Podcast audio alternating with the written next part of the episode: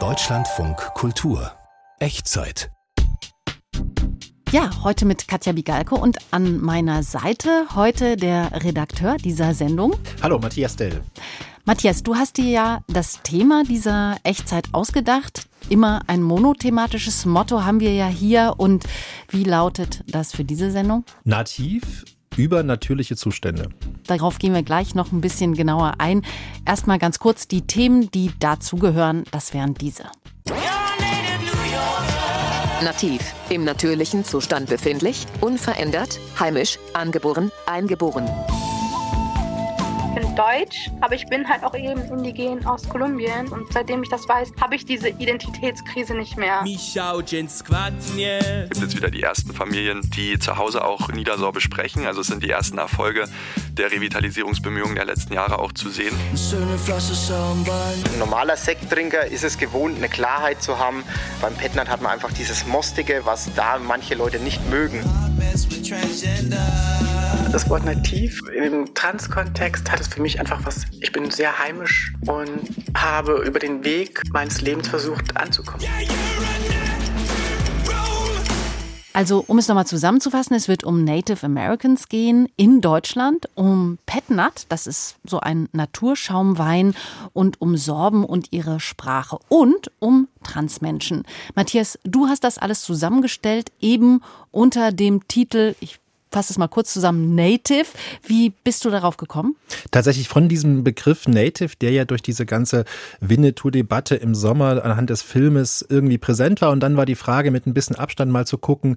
Wir haben so merkwürdige Vorstellungen von diesen Menschen, sage ich jetzt mal, also von nordamerikanischen oder amerikanischen Natives und dann mal zu schauen, wie leben die eigentlich oder was machen die eigentlich und was ist praktisch hinter dem Bild, was wir durch unsere ganze Karl-May-Kultur da haben, eigentlich an Realität vorhanden. Und das war der Ausgangspunkt und dann besteht ja dieses tolle Prinzip bei der Echtzeit darin, dass wenn man mal so einen Begriff gefunden hat, man einfach in ihn hineinlauschen kann, um zu gucken, welche anderen Bedeutungsschattierungen er erschließt. Worüber ich so ein bisschen verwundert war, dass du dann Native Americans in Deutschland Deutschland untersuchen wolltest und deren Ansichten auch zu dieser Winnetou-Debatte. Wie kam es denn zu dieser Idee? Das war tatsächlich so eine Erfahrung der Debatte, dass plötzlich Leute da waren, die eben Natives aus Amerika sind, hier leben, stellenweise schon länger, und dass die sich auch zu Wort gemeldet haben.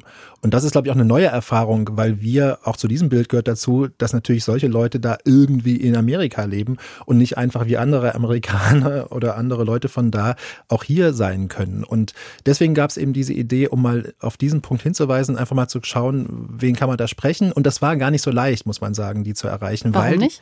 Na, weil die gerade durch die Debatte, wo sie sich praktisch auch gezeigt haben und öffentlich geäußert haben, halt sehr starke, heftige Reaktionen erfahren haben. Es ist auch unangenehm, glaube ich, wenn man dann plötzlich gegen die ganze deutsche Kultur steht, die dann da verteidigt werden muss.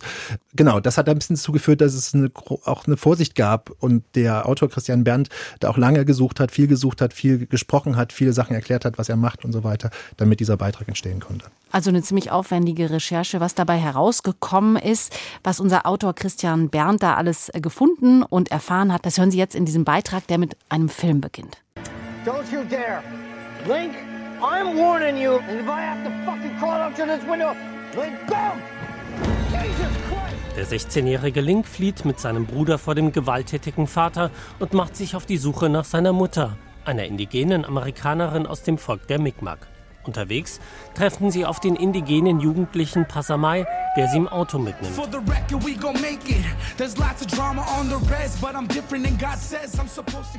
Es geht auf eine Reise, die Link nicht nur zu seinen indigenen Wurzeln führt, sondern auch entdecken lässt, dass er ein Two-Spirit ist. Das amerikanische Roadmovie Wildhood, ab Dezember in den deutschen Kinos zu sehen, wurde teilweise in indigener Sprache gedreht. Der Regisseur selbst stammt aus dem Volk der Mi'kmaq. Also man sieht das gerade sehr, sehr gut an Amerika einfach. Die Repräsentation von indigenen Menschen wird immer mehr, auch durch Social Media. Vorher konnte man sagen, ach, die existieren nicht mehr. Und es gibt auch in der Filmindustrie, in der Musikindustrie immer und immer mehr Repräsentation, was auch die jungen indigenen Menschen natürlich sehr stolz macht. Auch die 22-jährige Studentin Laura Mendes ist stolz auf ihre indigene Herkunft. Geboren in Kolumbien, wurde sie mit fünf Jahren von einem deutschen Paar adoptiert und kam nach Nordrhein-Westfalen. So, ich bin sehr, sehr deutsch aufgewachsen. Wenn man mich kennt, dann merkt man das auch. Es beschreibt mich, wenn ich sage, ich bin deutsch, aber ich bin halt auch eben indigen aus Kolumbien. Und das verbindet mich als Person und das macht mich ganz. Und seitdem ich das weiß, habe ich diese Identitätskrise nicht mehr. Als Kind versuchte Mendes so deutsch wie möglich auszusehen, hellte ihre Haut auf. In der Schule wurde sie wegen ihres Aussehens gemobbt aber mit 16 Jahren begann sie, ihre Herkunft als Native American zu erforschen. Also meine Adoptiveltern haben immer gesagt, ja, deine Vorfahren sind indigen, aber da war irgendwann ein Genozid und mir wurde halt irgendwie beigebracht, dass wir schon lange ausgestorben seien. Und weil ich adoptiert worden bin, hat sich das für mich angefühlt, als wäre ich sozusagen der letzte Überlebende. Als ich dann in die Pubertät gekommen bin, habe ich dann natürlich die Realität gesehen. Und sie lernte über Social Media andere Indigene kennen. Ich dachte immer, es wäre ganz schwierig, andere indigene Menschen zu finden. Und habe ich mich einmal mit, damit befasst, habe ich sehr, sehr schnell verschiedene indigene Menschen kennengelernt. Deutschlandweit, aber auch in den Nachbarländern. Es gibt vor allem seit dem Zweiten Weltkrieg viele Indigene in Deutschland, meint Mendes. Sie kamen als US-Soldaten hierher. Im Frühjahr hat sie die Instagram-Gruppe Natives in Germany mitgegründet. Hier tauschen sich junge Indigene über politische und historische Themen, aber auch Filme und Serien mit indigenen Inhalten sowie Musik von indigenen Musikern aus.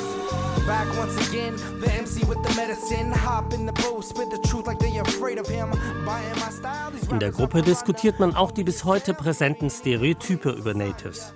Als im Sommer die Debatte über den Kinofilm Der junge Häuptling Winnetou entbrannte und sich Mendes in einem Instagram-Video kritisch über die Darstellung von Indigenen in dem Film äußerte, erlebte sie einen massiven Shitstorm. Leute haben wirklich versucht, meine Adresse rauszufinden, weil ich die Person war, die dem Video zu sehen war. Für die Mitglieder von Natives in Germany waren diese Angriffe ein Schock, weshalb sich viele im Moment nicht äußern wollen. Wie sehr Winnetou hierzulande mitunter wie ein nationales Kulturgut betrachtet wird, hat auch die in Berlin lebende indigene Amerikanerin Gerald Boyd überrascht. Die Geschichte mit Winnetou und Karl May, dass hier weiße Menschen wie Indianer sich anziehen, auch zum Fasching jedes Jahr. Dieses Glauben, dass sie tatsächlich feiern unsere Kultur, das ist so verinnerlicht in der deutschen Geist. Die Linguistin und Erzieherin, die Workshops zu Themen wie Empowerment und Antirassismus gibt, ärgert diese Aneignung indigener Kultur, ohne sich für die Realität von Indigenen zu interessieren.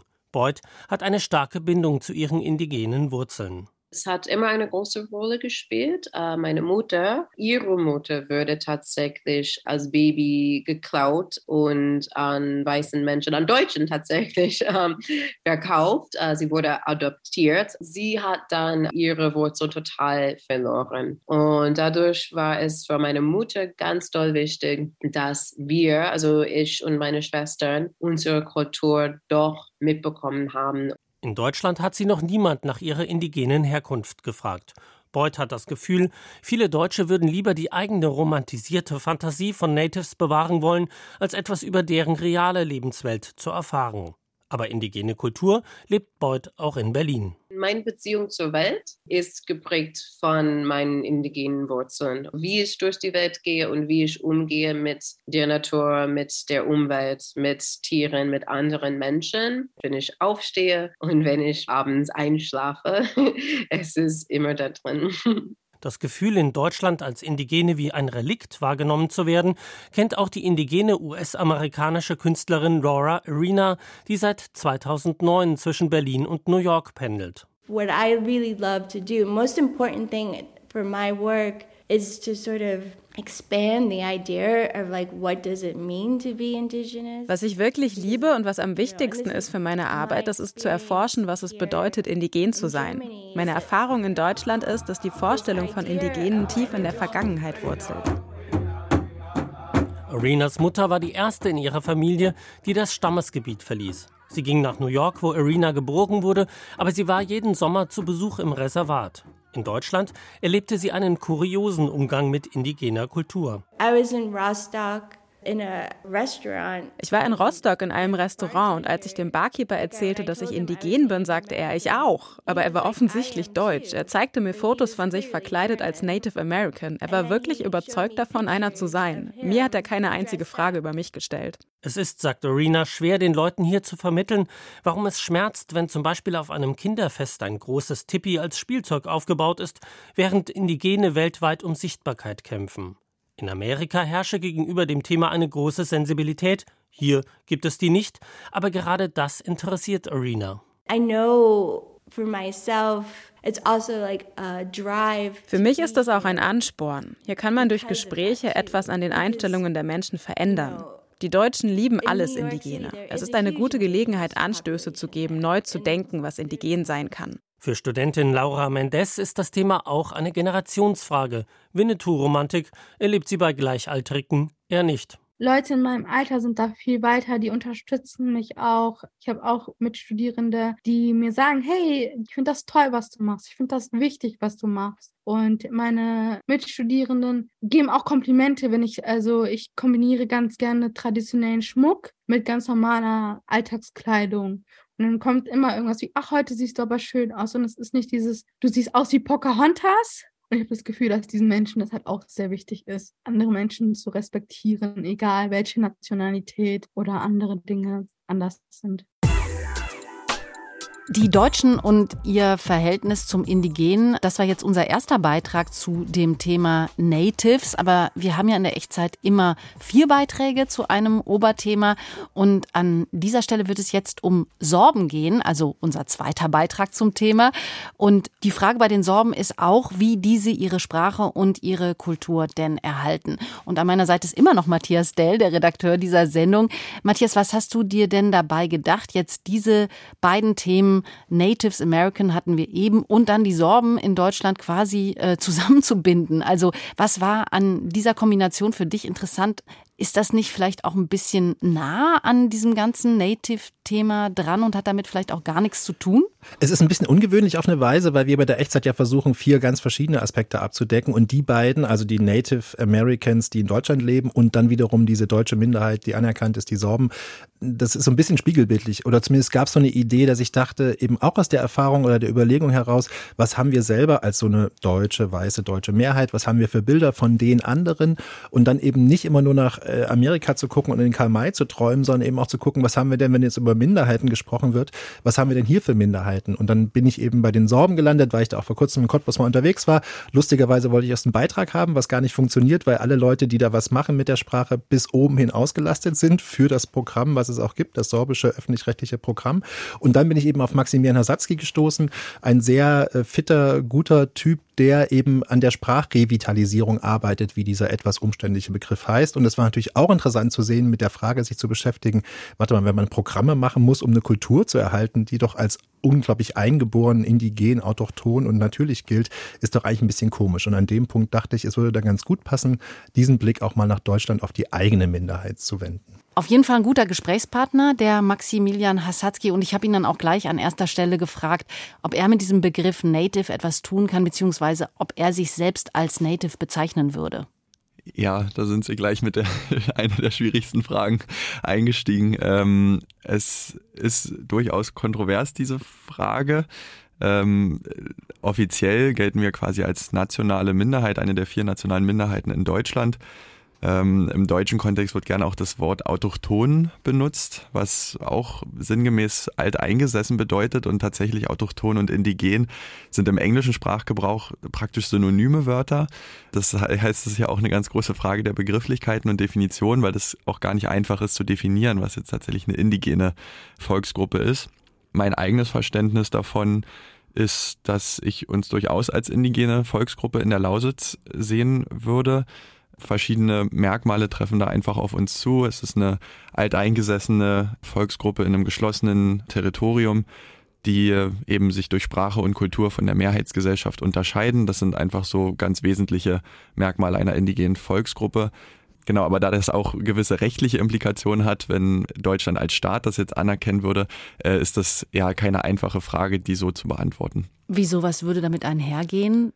Wenn das anerkannt werden würde? Ja, also es gibt ja internationale Konventionen auch zum Schutz indigener Völker von den Vereinten Nationen und Deutschland hat die auch ratifiziert. Nach der Definition gibt es aber in Deutschland keine indigenen Völker, sondern eben nur die nationalen Minderheiten als autochtone Volksgruppen wenn wir dann ebenfalls diesen Status erlangen würden, dann würden eben auch diese ja, einzelnen Punkte aus diesen Konventionen auf uns zutreffen. Das ist eine gewisse territoriale Autonomie, darüber zu entscheiden, ob jetzt quasi in der Lausitz als oder in unserem im sorbischen männlichen Siedlungsgebiet, was staatlich anerkannt ist, dürften wir dann darüber verfügen, ob Bodenschätze beispielsweise abgebaggert werden dürften, wie es ja mit der Braunkohle in der Lausitz passiert ist. Also für mich ist diese Eigenbezeichnung indigen eigentlich eher in einem anderen Kontext wichtig, nämlich im Kontext der Revitalisierung. Kommen wir mal darauf zu sprechen, auf die Revitalisierung. Sie arbeiten ja an einem Projekt, was sich auch der Sprachrevitalisierung widmet. Wie sieht denn das aus? Was machen Sie da? Also ich arbeite an zwei Projekten. Das eine Projekt ist ein übergreifendes Strategieprojekt, also zur Erstellung einer gemeinsamen Sprachstrategie dann arbeite ich noch an einem relativ konkreten Bildungsvorhaben. Das ist ein Pilotprogramm für die intensive Erwachsenenbildung. Bisher ist es so, dass Erwachsene praktisch nur in Abendkursen und einmal im Jahr in einem Intensivkurs quasi Sorbisch lernen können. Und das ist zu wenig, um fließende Sprachkompetenzen zu erlangen, die es aber ganz dringend braucht. Und da haben wir uns eben an anderen Vorbildern orientiert, insbesondere auch an indigenen Volksgruppen in Nordamerika, die dafür eben intensive Erwachsenenbildungsmodelle entwickelt haben. Also wo Erwachsene beispielsweise ein ganzes Jahr in Vollzeit die Sprache lernen, in der Zeit dafür auch ein Stipendium bekommen, um das leisten zu können. Und das ist das Projekt, was wir jetzt aufbauen und was dann ab September mit den ersten acht Teilnehmern starten soll und dann eben ein zehnmonatiger Intensivkurs der niedersorbischen Sprache und Kultur ist. Also der Blick zu den Native Americans und deren Arbeit sozusagen ist für Sie immer total interessant, auch wenn Sie sich nicht direkt mit ihnen vergleichen würden. Ich würde noch mal gerne auf diesen Begriff zu sprechen kommen, mhm. Sprachrevitalisierung. Das klingt ja so, als wäre da etwas ausgestorben oder überhaupt gar nicht mehr lebendig. Haben Sie denn das Gefühl, dass Sie mit den Ansätzen, die Sie da verfolgen, das Sorbische wiederzubeleben, dass Sie da ein gutes Stück vorankommen? Ja, auf jeden Fall. Das lässt sich sagen. Wir haben jetzt natürlich vor allem durch die Strukturwandelförderung nochmal zusätzliche Ressourcen dazu zur Verfügung und das kommt auch zu einem guten Zeitpunkt, nämlich bis, nehmen wir einfach überall wahr, dass das Sprachprestige und das Interesse an der Sprache steigt. Wir haben noch Muttersprachler, also ich rede jetzt immer speziell über die niedersorbische Situation in Sachsen, bei den Obersorben sieht es auch immer noch anders aus. Bei den Niedersorben in Brandenburg ist es so, dass es noch weniger ältere Muttersprachler gibt. Es gibt jetzt wieder die ersten Familien, die zu Hause auch Niedersorbisch sprechen. Also es sind die ersten Erfolge der Revitalisierungsbemühungen der letzten Jahre auch zu sehen. Wie sieht denn das eigentlich aus mit dem Sorbischen? Also ist das eine geschützte Kultur, wie Sie sagen? Kann man sich auch zum Sorbischen bekennen? Wenn ich das Sorbische jetzt lerne und mich mit dieser Kultur sehr vertraut mache, könnte ich ab einem gewissen Punkt auch als Sorbisch gelten? Oder wie sieht das aus? Wenn das jemand möchte, möchte, dann absolut. Das ist sogar gesetzlich geregelt. Das heißt, dass wir tatsächlich eine relativ große Zahl an Menschen haben, die im Erwachsenenalter zur Sprache finden, über die Kultur, über die Bräuche und damit auch eine neue kulturelle Identität für sich aufbauen und sich als Teil dieser Gemeinschaft sehen. Also das könnte ja auch eine Chance sein, oder? Wenn das Sorbische jetzt gar nicht so stark verbunden ist mit der Frage, ob meine Eltern sorbisch sind oder nicht, sondern ich mir diese Kultur auch ja sie kennenlernen kann, mhm. indem ich zum Beispiel die Sprache lerne und mich mit der Kultur beschäftige, dann ist das doch sicherlich auch eine gute Möglichkeit, dieses sorbische Kulturgut mehr in die Breite zu tragen, oder? Absolut. Es ist tatsächlich so, dass eine Überethnisierung in diesem Kontext, also zu sagen, okay, nur jemand, der sorbische Vorfahren hat, kann auch Sorbe sein, dass das eben überhaupt nicht förderlich ist für die Sprachrevitalisierung sondern dass es viel wichtiger ist, auch das ein bisschen von der Ethnie zu entkoppeln und allen Leuten, beispielsweise allen Lausitzern zu ermöglichen, sich sorbisch zu fühlen, weil nur dann kann man eben auch die ausreichenden Massen erreichen, um eine stabile Sprachgemeinschaft wieder zu erzeugen. Und da würde ich auch noch auf einen Punkt hinweisen, dass quasi das auch ein wesentlicher Unterschied zu den Natives anderswo ist, wie in den USA, wo Leute auch Ausweise haben, in denen das steht, dass sie diesen Volksgruppen angehören und das entsprechend auch nachweisen müssen. Und im Zuge der Sprachrevitalisierung ist das eben was Positives, dass man grundsätzlich für alle offen ist und ja auch Leute quasi die sorbische Identität in ihrem Leben erst noch dazu gewinnen können. Wie sehen Sie das denn? Ist das nicht auch so ein bisschen ironisch, dass da eine Kultur, die eigentlich als so besonders eingesessen und alt und natürlich irgendwie wahrgenommen wird, eigentlich mhm. künstlich gepflegt werden muss? Da müsste man vielleicht weiter vorne anfangen, dass natürlich auch die Unterdrückung dieser Kultur und dieser Sprache kein natürlicher Prozess sind. Ne? Da wurde auch Geld in die Hand genommen seit dem preußischen Staat. Insbesondere dann auch während des Nationalsozialismus hat die Unterdrückung ihren Höhepunkt erreicht. Da wurden aktiv Gelder in die Hand genommen und Leute haben sich Pläne gemacht, wie wir das jetzt schaffen, diese Identität auszuradieren. Beispielsweise indem man die wendische, also die niedersorbische Volkstracht jetzt, sage ich mal, degradiert zu einer regionalen deutschen Spreewaldtracht. Und dieser Begriff Spreewaldtracht, der ist heute noch prävalent. Also das ist so eine subversive Strategie gewesen, die bis heute wirkt. Und da muss man anfangen, das war nämlich der unnatürliche Prozess. Meine Sprache wird eben äußeren Zwängen ausgesetzt, eine Identität, eine Kultur werden äußeren Zwängen ausgesetzt, die letztendlich dazu führen, dass Menschen die nicht mehr als wertvoll erachten, die Sprache ablegen. Und dass wir das jetzt versuchen rückgängig zu machen, ist für mich eigentlich der Prozess, um den natürlichen Zustand wiederherzustellen. Ja, Punkt.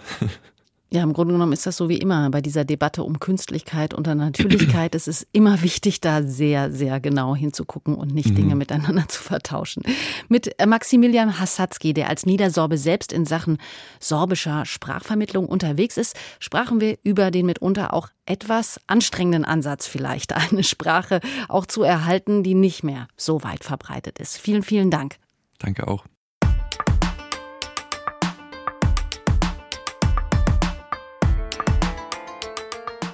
Okay, kehren wir zurück zum Thema dieser Sendung, zum Natürlichen und an dieser Stelle jetzt zum Wein, ein Getränk, dem ja durchaus der Ruf vorauseilt, ein unverfälschtes Naturprodukt zu sein, besonders wenn es sich bei dem Wein um einen Naturwein handelt, der sich ja dafür rühmt, chemisch unverändert und in einem natürlichen Zustand zu sein. Stille Naturweine, die haben sich längst etabliert. Seit einiger Zeit bekommt aber auch ein naturnaher Perl bzw. Schaumwein mehr Aufmerksamkeit.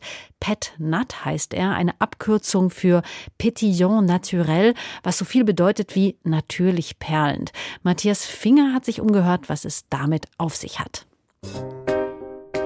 Im fränkischen Rödelsee ist der diesjährige Pet Nat schon längst in der Flasche. Das Familienunternehmen. Auf dem Weingut Hemberger wurden die Silvanertrauben im September von Hand geerntet und zunächst in einem riesigen Tank für einen Monat vergoren, ganz ohne Zusätze. Warum setzt ihr auf die traubeneigenen Hefen? Man muss einfach sagen, eine, eine Spontangärung bringt viel vielschichtigere Weine. Man hat von der Aromatik dann nicht nur, sage ich mal, eine Aromatik, was wir bei einer Reinzuchthefe teilweise haben, sondern äh, es wird sehr viel, viel breiter, es wird sehr viel, viel komplexer erklärt Tobias Hemberger. Die natürlichen Hefen sind zwar weniger stark, dafür wirken sie einfach länger, auch nach dem Abfüllen in dicke Flaschen, wo sie sich am Boden absetzen. Also es ist sehr gewöhnungsbedürftig, weil einfach die Weine bzw. der Schaumwein sehr, sehr mostig ist. Also er ist jetzt nicht klar und präzise, sondern er ist ein cremiger. Er hat ein bisschen mehr diese mostige Aromatik nach Quitte, Apfel, auch ein bisschen Birne. Bei der Flaschengärung entsteht Kohlendioxid, das beim Trinken für feine Bläschen sorgt und konserviert. Schwefeln ist nicht nötig. Auch die im konventionellen Weinbau beliebte Zugabe von Chemikalien unterbleibt. Der Weinhändler. Du hast heute 90 Prozent Maschinenernte. Mit Maschinen geerntete Trauben sind meistens nicht sauber. Äh, da ist alles Mögliche drin. Das heißt, der erste Prozess, den du mit solchen Weinen aus konventionellem Anbau meistens machen musst, ist schönen, schönen, schönen. Rausholen, was an Dreck drin ist. Kontamination durch Spritzmittel, äh, faule Trauben, Viecher, alles Mögliche, ja. Martin Kössler ist Weinhändler in Nürnberg.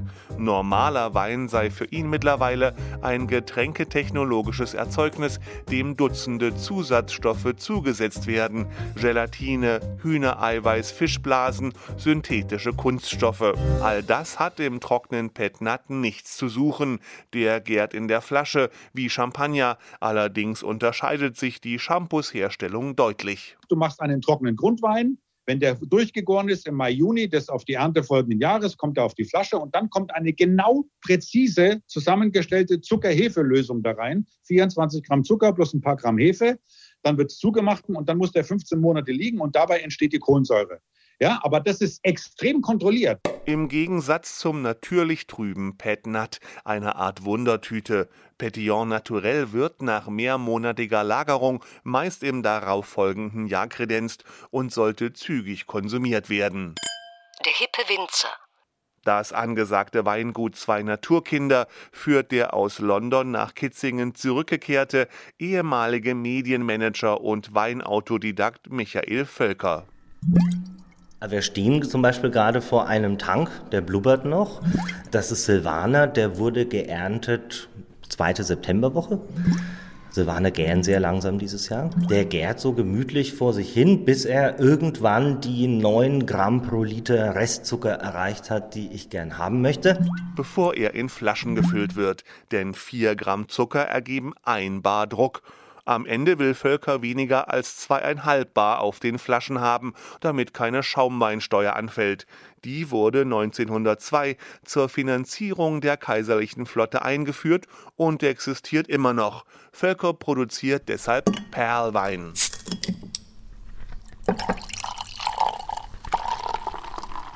Hat eine schöne Palage, obwohl es gar nicht so furchtbar viel Druck ist. Was Schaum im Glas, geht nicht sofort weg. Aber auch schon trocken, oder? Fruchtnoten, also es trinkt sich halt angenehm schnell weg, oder? Blubbernde Getränke erfrischen einfach, mein Völker, und empfiehlt Pet Nut auch zum Essen oder als ehrlichen Drink nach der Arbeit, wenn Sekt too much wäre. Für manche ist Pet Nut nahe am Alkopop. Ein Getränk lebt ja immer auch von seinen Konnotationen und mit Sekt verbindest du äh, vielleicht schon eher ein bisschen festlichere, ähm, schickere Momente, wohingegen der Petnat, deswegen muss ich über deinen Alkopop-Vergleich schon schmunzeln, ja, was, was Verspielteres hat. Der niedrigschwellige Zugang spricht experimentierfreudige urbane Kunden an. Jungwinzer Tobias Hembacher beschreibt den Unterschied zum gewöhnlichen Schaumwein so. Ein normaler Sekttrinker ist es gewohnt, eine Klarheit zu haben. Beim Petnat hat man einfach dieses Mostige, aber ich sag mal eher auch eine jüngere Kundschaft, die sehr offen dafür ist. Ja, manchmal gilt eben auch das. Nicht kompliziert denken. Wem Petnat schmeckt und bekommt, sollte ihn einfach trinken. Wem nicht, eben nicht.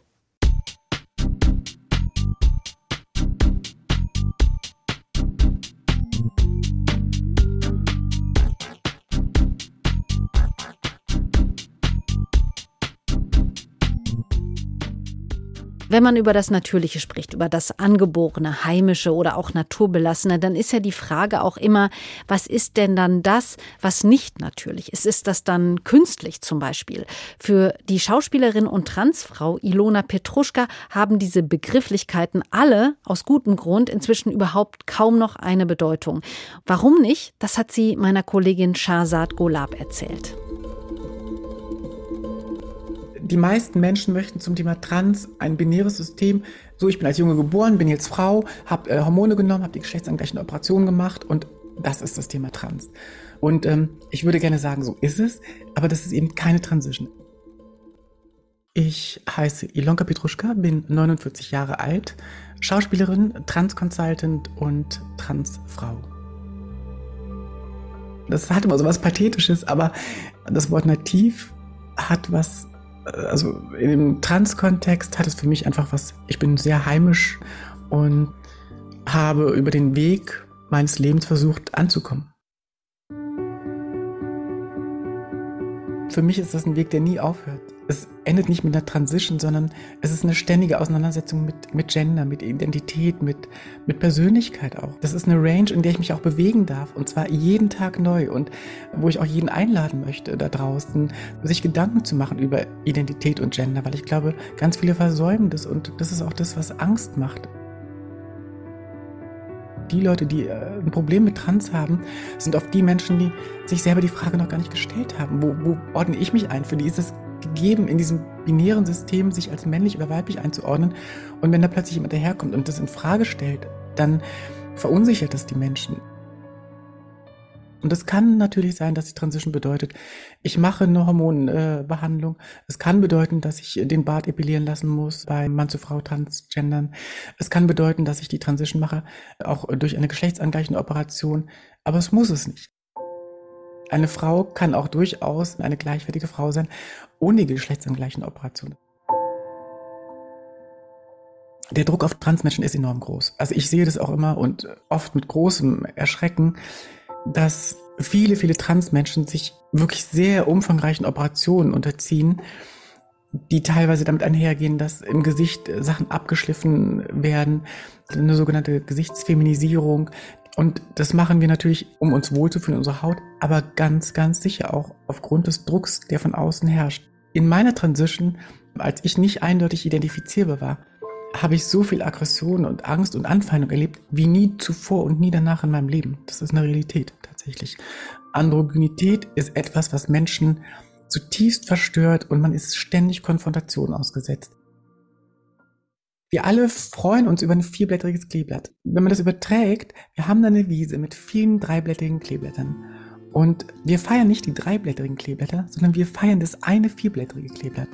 Bei Menschen übertragen ist es genau das Gegenteil. Dort feiern wir die Gleichförmigkeit. Wir lieben alle die dreiblättrigen Kleeblätter, aber das eine vierblättrige Kleeblatt, also in meinem Fall wäre das jetzt zum Beispiel trans, das ist das, was wir als schlecht definiert haben. Und ich glaube, die Parabel ist ganz schön. Wir müssen einfach gucken, wie wir was definieren. Ja, ein ganz schöner Rundumschlag war das jetzt in der Echtzeit zum Thema Native. Ähm, verschiedene Aspekte haben wir jetzt gehört. Was ist für dich so hängen geblieben, Matthias? Du hast dir die Sendung ausgedacht, du hast die Beiträge redigiert. Ist da irgend so eine Erkenntnis bei dir gewachsen aus diesem doch sehr unterschiedlichen Blick auf dieses Thema? Na, ich glaube, das, was sich durchzieht, was natürlich auch ein bisschen am Anfang als Frage stand und was du dann, glaube ich, auch bei äh, in einem Gespräch mit dem Maximilian Hasatzky irgendwann gesagt hast, dass wenn man ganz, ganz genau hinguckt, dann ist diese Idee von naturbelassen, von natürlich, von unverändert eine totale Fiktion, weil es eigentlich immer darum geht, was an dieser Natürlichkeit ist irgendwie auch konstruiert oder bedeutet eine konstruiert hat oder ist irgendwie kaputt gemacht worden und muss wieder rekonstruiert werden und so weiter.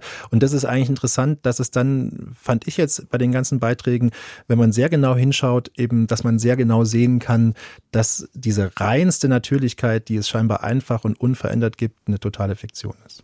Ja, und dass es im Grunde genommen auch ein Fehler ist, das eine gegen das andere auszuspielen und das Ganze auch dann mit irgendwelchen Werten zu versehen, was wir ja immer gerne tun. Ne?